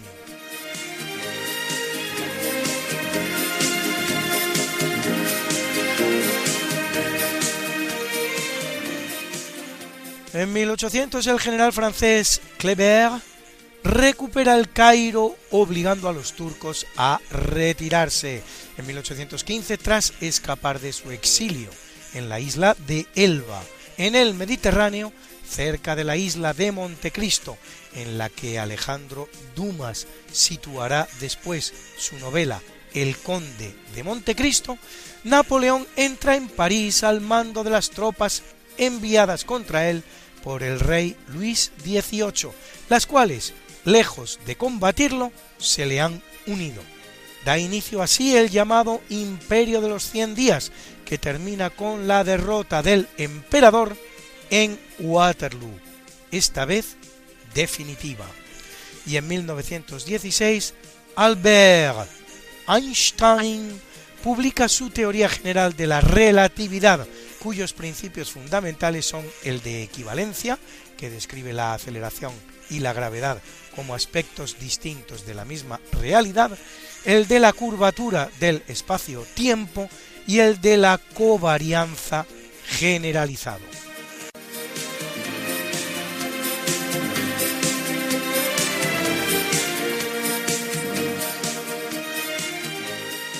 En 1956 Francia concede la independencia a Túnez. Un año más tarde, Habib Bourguiba derriba la monarquía encarnada por Muhammad VIII al-Amin, conocido por los franceses como Lamin Bey, y se proclama presidente.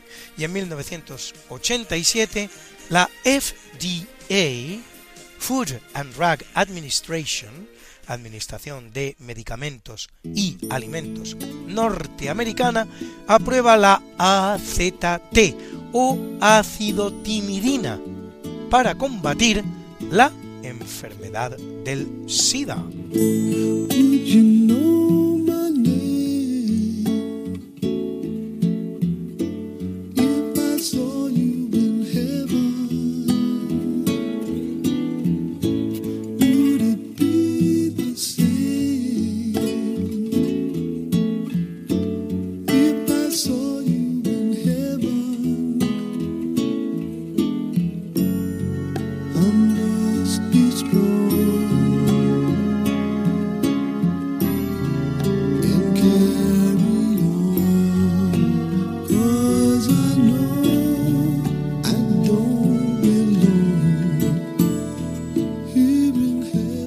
Que están oyendo ustedes es la canción Tears in Heaven, Lágrimas en el Cielo, interpretada por Eric Clapton a la muerte de su hijo Connor al caer de un piso 53 de un rascacielos en Manhattan, cosa que ocurría tal día como hoy de 1991. En 2003, bajo la excusa de que el régimen estaba preparando armamento químico y tal vez nuclear, Estados Unidos inicia la invasión de Irak para derrocar al presidente Saddam Hussein.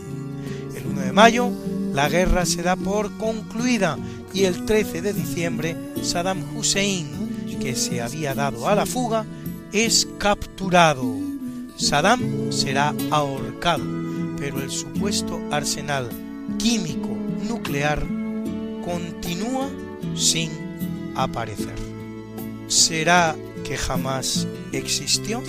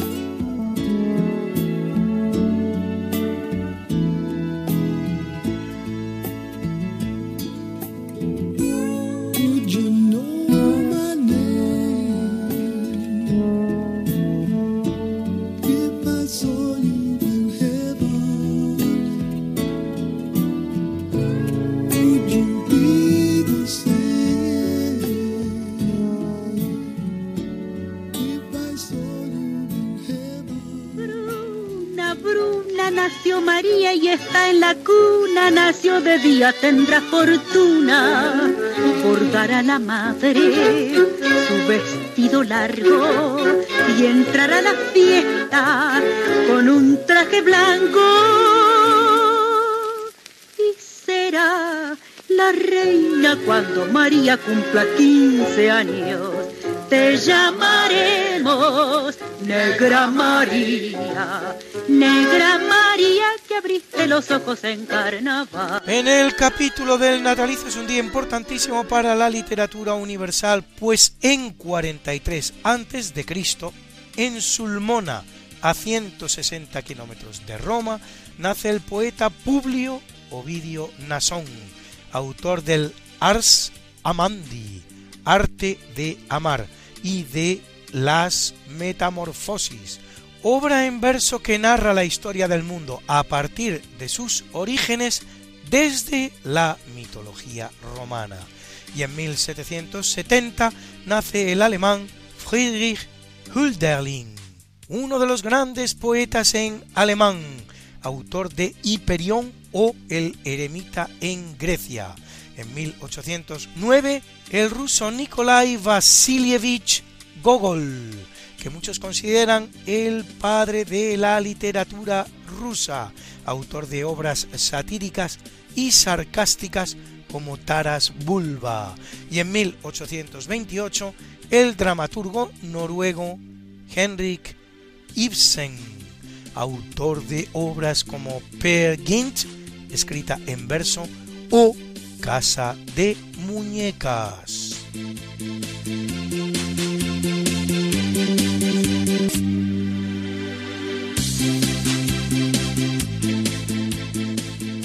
En 1735 nace Torbern Bergman, químico sueco que entre otros compuestos descubre el ácido carbónico o el sulfuro de hidrógeno.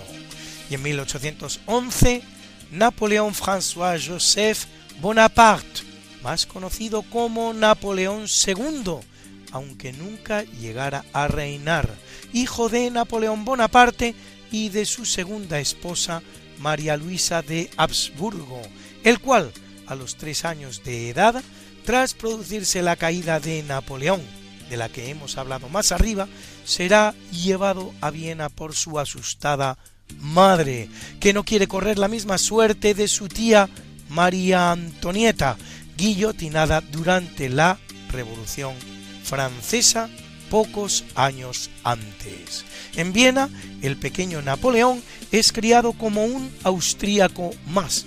De hecho, le llaman Franz en alemán, muriendo a los 21 años de edad sin volver a ver a su padre.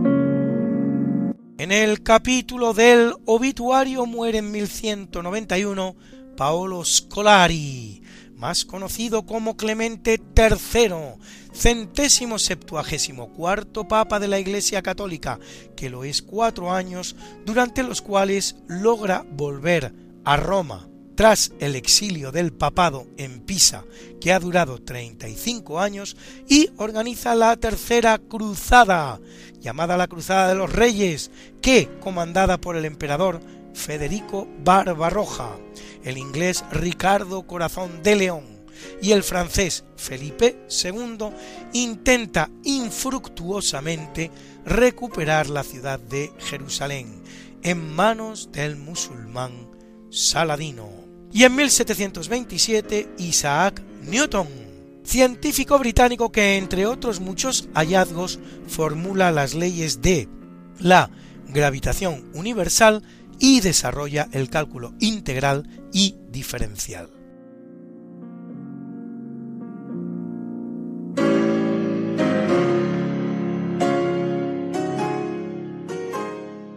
En 1816 muere en Río de Janeiro, donde ha estado exiliada durante diez años María I, reina de Portugal, desde 1777.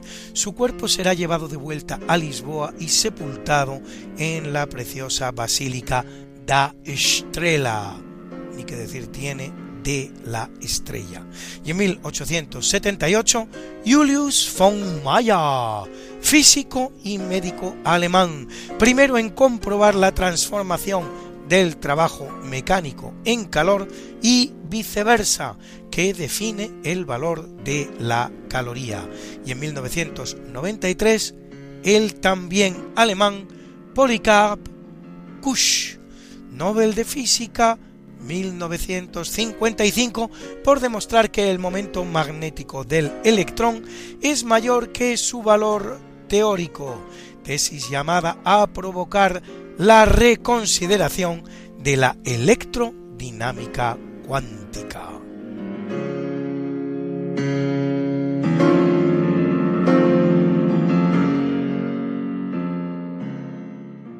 Qué linda está la mañana en que vengo a saludarte Venimos todos con gusto y placer a felicitarte. El día en que tú naciste, nacieron todas las flores. En la pila del bautismo cantaron los ruiseñores ya viene amaneciendo, ya la luz del día nos dio. Levántate de mañana, mira que ya amaneció. Y felicitamos hoy al alemán Erwin Neha, que cumple 76 Nobel de Medicina 1991 por el desarrollo de nuevas técnicas para investigar el microcosmos celular en su anatomía y en su fisiología. Sus investigaciones facilitarán la comprensión de enfermedades como la diabetes o la fibrosis quística y el desarrollo de nuevos medicamentos. Y a la actriz estadounidense Holly Hunter Oscar a la mejor actriz en 1993 por la película The Piano, cuya banda sonora estamos escuchando, la cual cumple 62.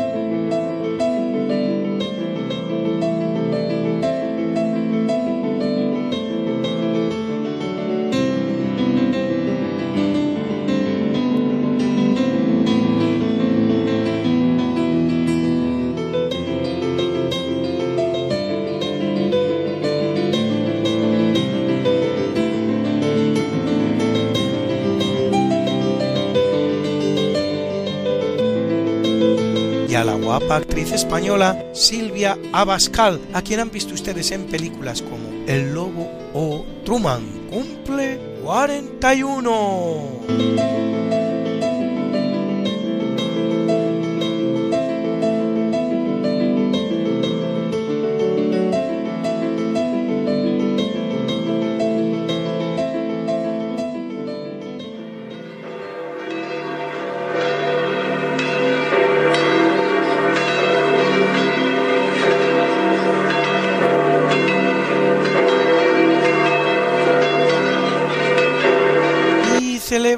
Iglesia Católica a Pablo, Cirilo, Eugenio, José, Alejandro, Víctor, Anatolio, Sebastián, Focio, Claudia, Eufrasia, Eufemia, Matrona y Ciríaca, mártires. Anicetas, Guillermo, Leoncio y Remigio, obispos. Y a Martín 아바 아바 아바 아바 아바.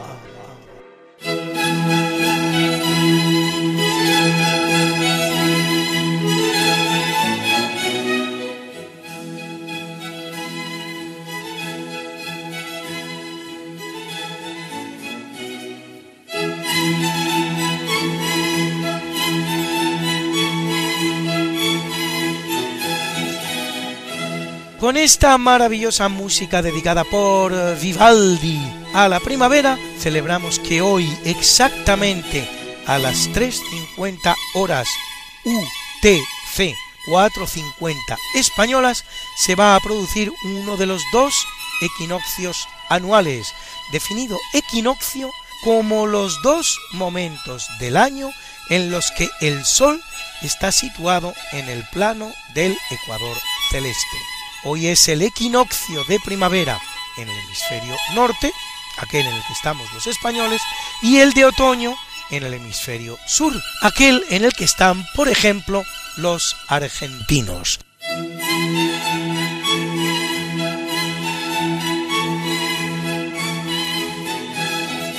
Ese momento coincide con la jornada en la que en todo el planeta el día dura tanto como la noche, algo que ocurre en el Ecuador todos los días del año, pero en el resto de la Tierra solo en este equinoccio y otra vez dentro de seis meses en el equinoccio que será de otoño en el hemisferio norte y de primavera en el hemisferio sur.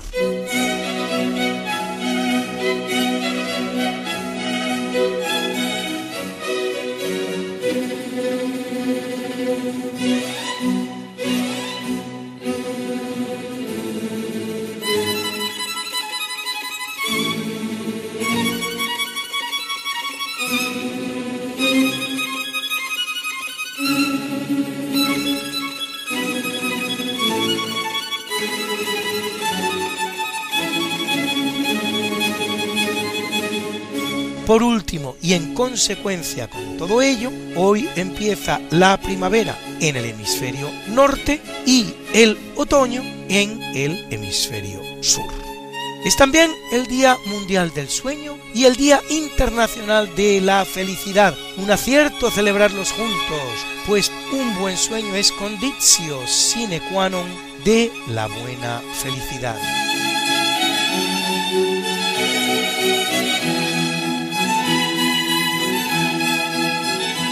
También el Día de la Lengua Francesa y con él el de la francofonía y coincidiendo con el equinoccio de primavera celebra Irán el Año Nuevo o Nowruz del calendario persa.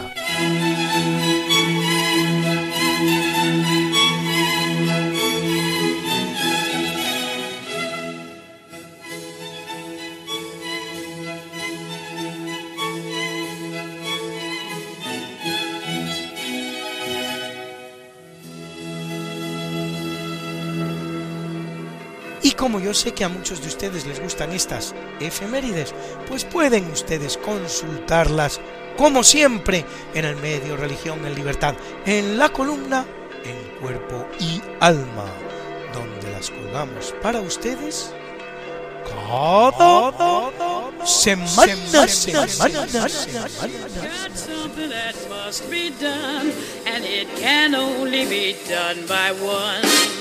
There is nothing more to say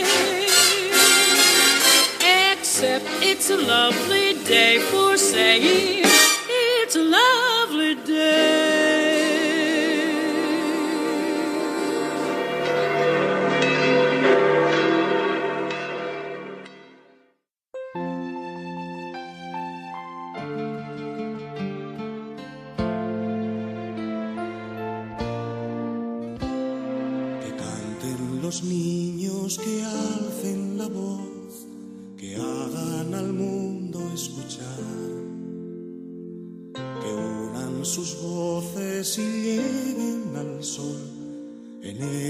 Está la verdad.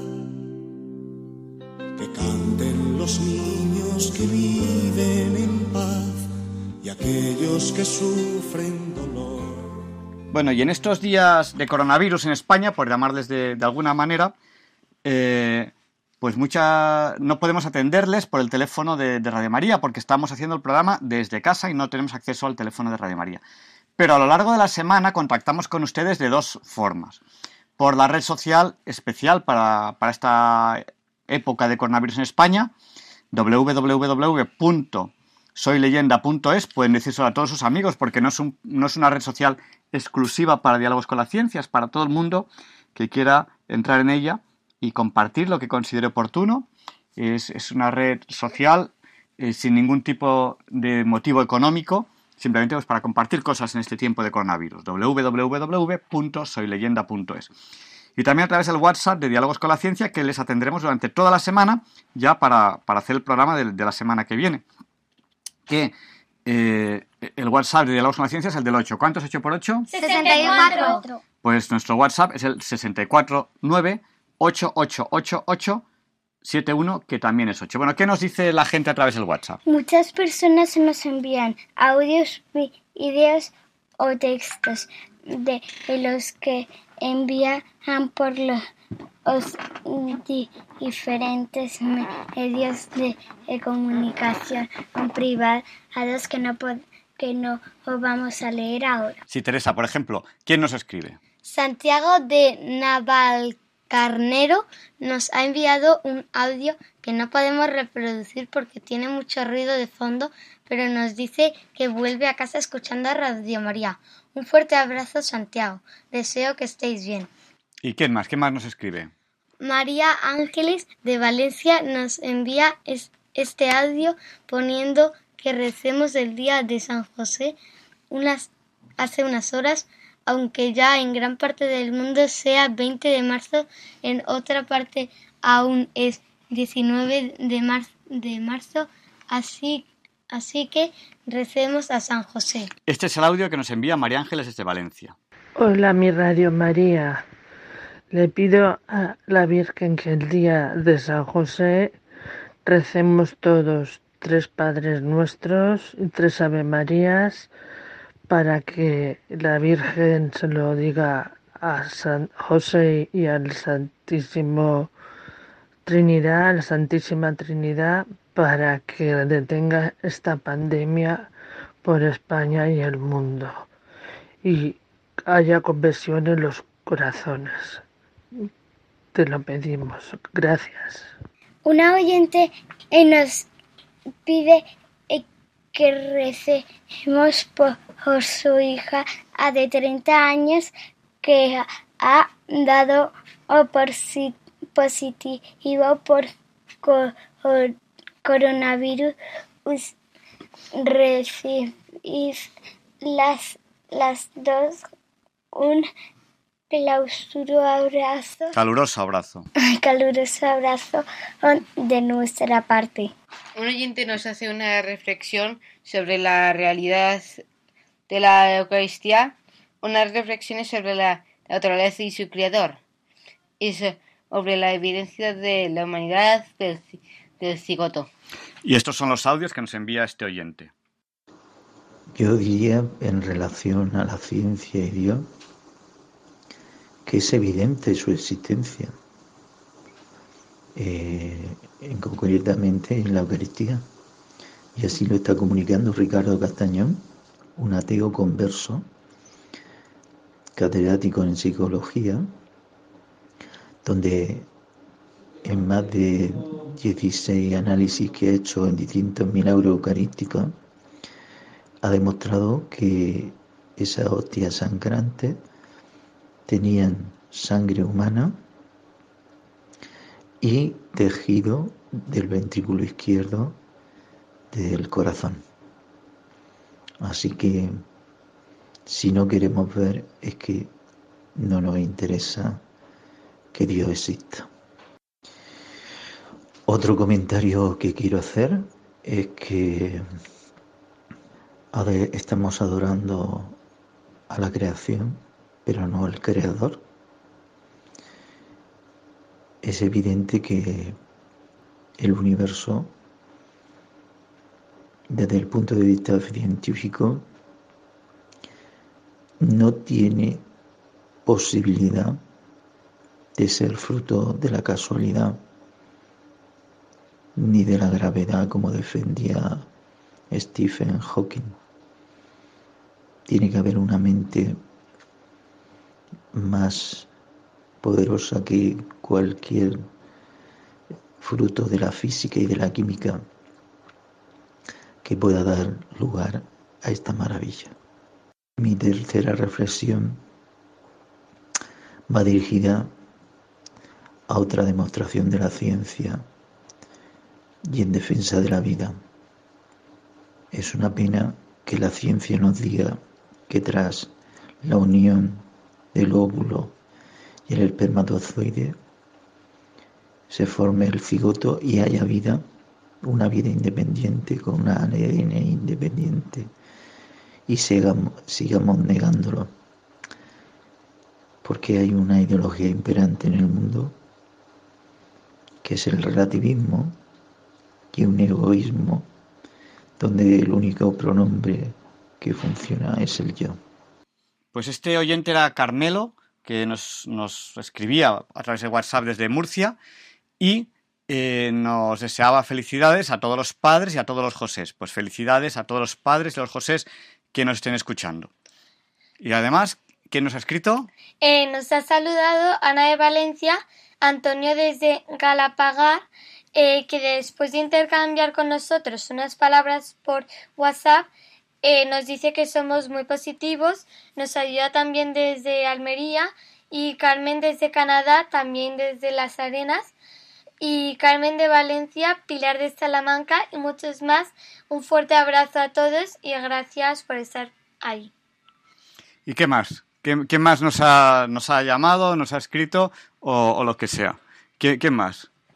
Eh, Ampari nos cuenta que está leyendo filosofía, que ha hecho pan, casero, mermelada de limón em, y mermelada de limón y los eh, aluda. Creo que de, es de Valencia, pero no lo tengo muy claro. Bueno, ¿quién más? ¿Quién más? Eh, Pilar de Coría eh, nos ha dicho que le gustan las citas literarias de Luis Español, que hoy no, que no, que hoy no ha hecho, que está dedicándole un, ahora un tiempo a sus plantas. Vale. Que se pueden hacer obras de misericordia desde casa, que es que está contenta, que está contenta por, por ver. Por haber por la Sierra Nevada, ¿no? Sí. ¿Desde eh, dónde? ¿Desde dónde la ve? Desde su balcón y muchas cosas más. Y un abrazo muy fuerte a Pilar. Bueno, quién más nos ha escrito? Mercedes desde Aranda nos cuenta que asiste a misa con internet que tiene, que tiene videoconferencia con Pamplona, Valencia y Minnesota. Minnesota, que está haciendo tablas de gimnasia y muchas más cosas. Un abrazo, Mercedes. Pues un fuerte abrazo a todos y ya saben, durante la semana envíennos lo que consideren oportuno al WhatsApp o a través de la red social www.soyleyenda.es y nosotros intentaremos atenderles lo mejor que podamos ya ahora para el programa de la semana que viene. Bueno, y estamos en Diálogos con la Ciencia, en Radio María, y podemos hacer en estos últimos minutos que nos quedan esta sección que, hacíamos habitualmente, que es preguntas sencillas a conceptos complejos. Balduino, ya estás en España. ¿Por qué estás en España? Ah, pues porque mm, la ciencia con la que estaba ahí resulta ser que tenía miedo de que lo pillara o algo allí en Irlanda, aunque sinceramente allí el caso está mucho más alejado que aquí, pero mm, el caso es que mm, por seguridad han dicho, bueno, para prevenirlo, los llevamos a España y así que estén con su familia antes de que puedan pasar... Mm, ya sabes. Em, bueno. ¿Has aprendido mucho inglés?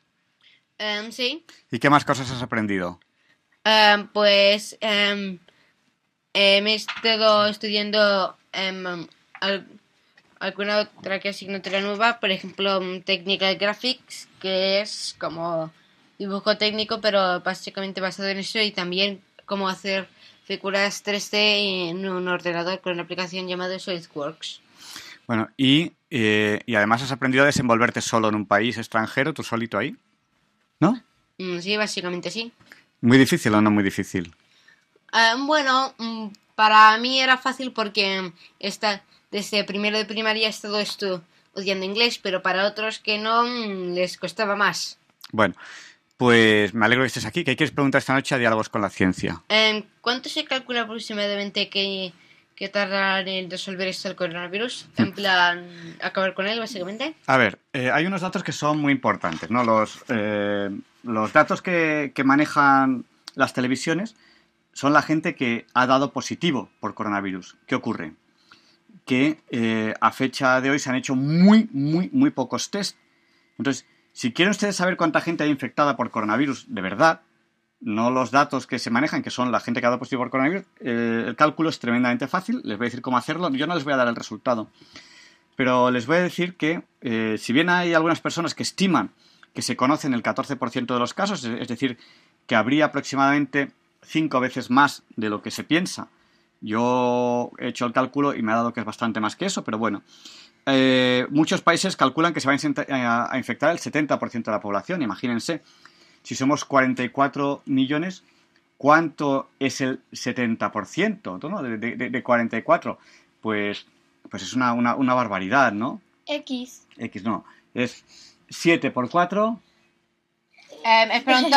Em, eso era 28. 28. Pues serían unos 30, es que se van a infectar en España unos 30 millones de personas, de los cuales yo les adelanto que muchos están ya infectados, porque ahora en esta época de confinamiento mucha gente no, se, está, no se está infectando. Miren, ¿cómo pueden hacer el cálculo de cuánta gente de verdad está infectada? En España, a fecha de hoy, no, no, no lo digo yo, lo dicen los médicos, no hay gripe. No hay gripe. O sea, eh, a fecha de hoy prácticamente la, la gripe, no hay casos de gripe. Si usted tiene síntomas de gripe o alguien tiene síntomas de gripe, casi con toda probabilidad es coronavirus. Lo que ocurre es que el, coronavirus muchas veces no da problemas más serios, gracias a Dios. ¿Eso qué quiere decir? Pues piensen ustedes con cuánta gente están conectados. Con cuánta gente de los que están conectados eh, les han dicho a ustedes que tienen coronavirus, que lo saben, o que sospechan que tienen coronavirus porque tienen síntomas de gripe. Bueno, pues casi con toda probabilidad esa gente tiene, tiene coronavirus. Por lo tanto, yo les digo que si tienen ustedes síntomas de gripe, que hagan cuarentena, porque casi con toda probabilidad ustedes tienen coronavirus. Soliciten la prueba, lo que ocurre es que se, están haciendo en España muy poquitas pruebas. Bueno, pues hagan una regla de tres. ¿Con cuánta gente interactúan ustedes habitualmente? Con X. ¿Cuántos tienen síntomas de gripe o saben ya directamente que tienen coronavirus? Y, pues hagan una regla de tres. Si ustedes interactúan con gente que les dirían, porque también, también hay gente, por ejemplo, que ustedes tienen en su, en su libertad de direcciones, pero que no les van a llamar para decirle tengo gripe. ¿Vale? Entonces, usted hace un cálculo. ¿Con cuánta gente ustedes están interactuando que les dirían que tienen gripe o que tienen coronavirus si lo tuviesen? ¿Cuántos esa gente lo tienen? Y haga una regla de 3. A 44 millones españoles, X lo tienen. Y les va a dar el número aproximadamente real de la gente que a fecha de hoy tiene coronavirus en España. Les aviso que es una cifra muy elevada, pero es la real. Es así. ¿Tú has hecho el cálculo? Yo he hecho el cálculo, lo que ocurre es que no quiero decir la cifra para que no a todo el mundo le dé mi cifra. Que cada uno haga su cálculo y si quieren que nos comenten cuánto les da la cifra. Pues aproximadamente, números gordos, esa es la cantidad de gente que a fecha de hoy está infectada por coronavirus en España. Y es una auténtica barbaridad. Pero es que es así. Es así, es la, es la realidad. Tenemos que vivir con datos reales y tenemos que trabajar con datos reales. Bueno, niños, ya no... Y entonces, cuando ¿En cuándo aproximadamente se, en plan, cuánto está calculado que se termine? Pues mira, eh, yo creo que de cuarentena nos queda mínimo un mes. Mínimo. O sea que, bueno, niños, despedidos ya que se tiene que acabar el programa. Adiós. Adiós.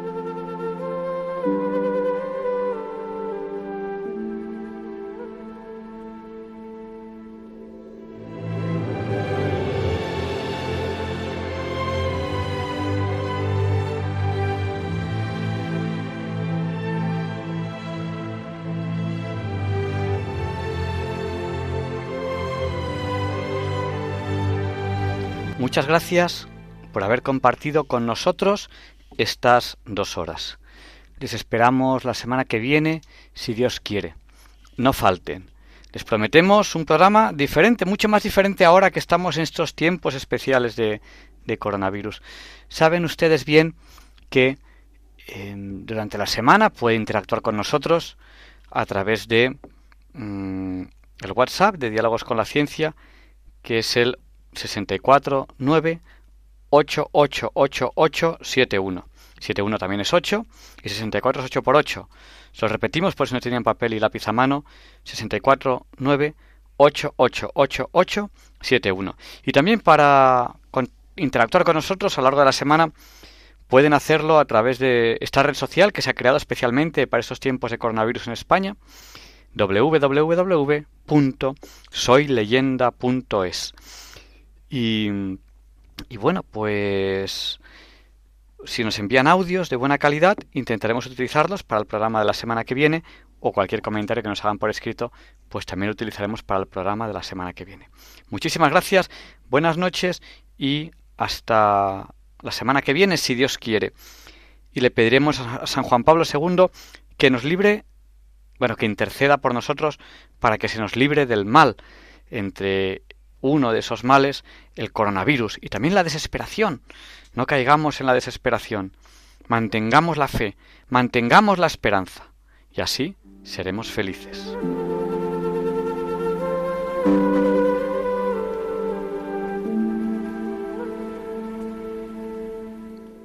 Y así concluye en Radio María el programa Diálogos con la Ciencia. Dirigido por Javier Ángel Ramírez.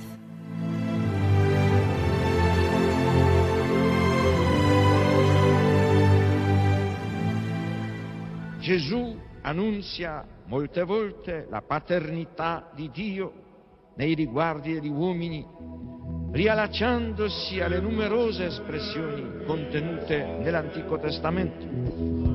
Per Gesù Dio non è solamente il Padre di Israele, il Padre degli uomini, ma il Padre suo, il Padre mio, Pater noster, qui es in celi, sanctificetur nomen tuum, adveniat regnum fiat voluntas tua, sicur in cielo ed in terra.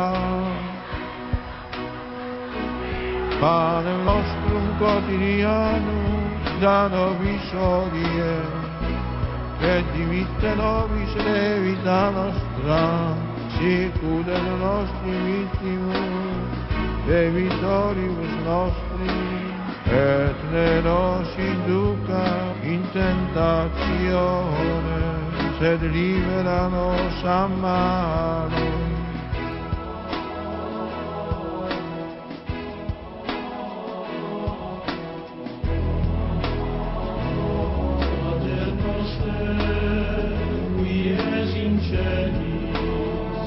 sanctificetur nomen tuum,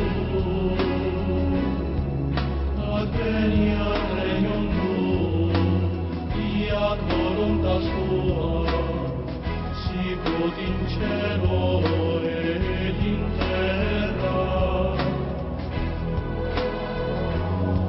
Ade nostrum quotidianum, da nobis odie, et limite nobis de vita nostra, sicut et nos divi